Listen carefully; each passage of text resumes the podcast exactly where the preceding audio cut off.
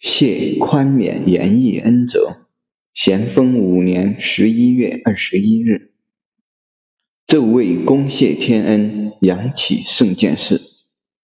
十月十九日，准兵部火票递到咸丰五年九月二十六日，内阁奉上谕。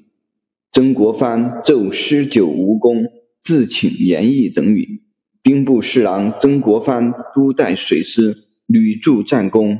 自到九江，虽未能迅疾克复，而婆湖贼匪已就肃清。所有自请言义之处，着加恩宽免，钦此。妾臣自入内湖整集水师，意在攻破湖口，立扼长江中段，使上下游之贼不得相通。区区微志，久在圣明洞见之中。乃五月初调罗泽兰会攻湖口，旋以义陵复原，不克前来。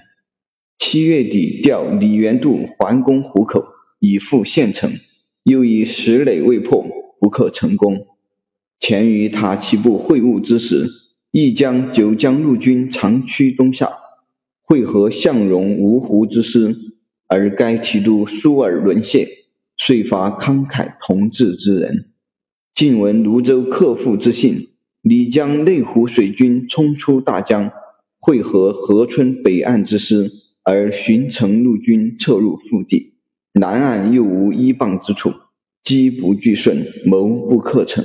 累月旷时，失劳享愧，终夜已思，残愤交并，自以调夺无方，因祸严浅，乃蒙天恩去佑，宽免严役处分。